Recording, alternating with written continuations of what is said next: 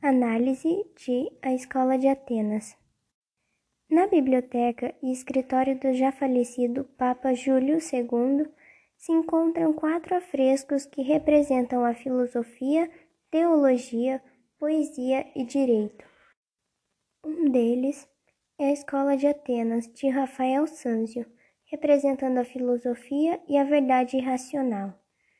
Essa é uma das obras mais famosas do período renascentista, pois representa a recuperação do clássico e a busca por novas verdades, elementos característicos da época. Aos 21 anos, Rafael produziu o afresco e já era considerado um grande artista, sendo comparado a Leonardo da Vinci e Michelangelo. O próprio Papa ficou surpreso com o trabalho e assim ele foi nomeado arquiteto papal após a morte de Bramante, que possui seu estilo homenageado nesta obra. Cada detalhe é significativo, começando pelos cantos da obra. Do lado esquerdo, o deus Apolo da música e da luz aparece e representa a iluminação do conhecimento, do esclarecimento filosófico e do poder civilizatório da razão.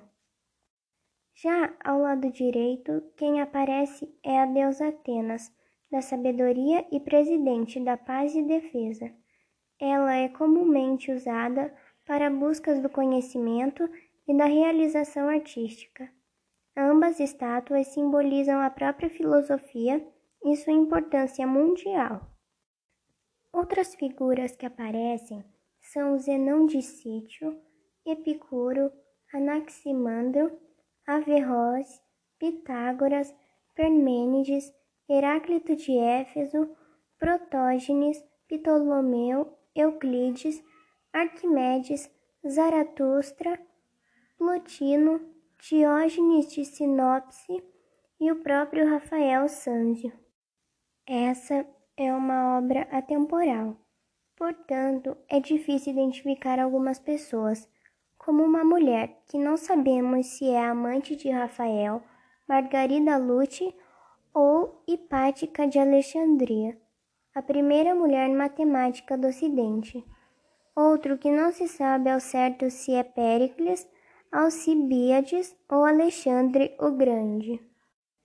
Assim como Xenofonte ou Antístenes, Esquines Socrático ou Esquines de Esfeto.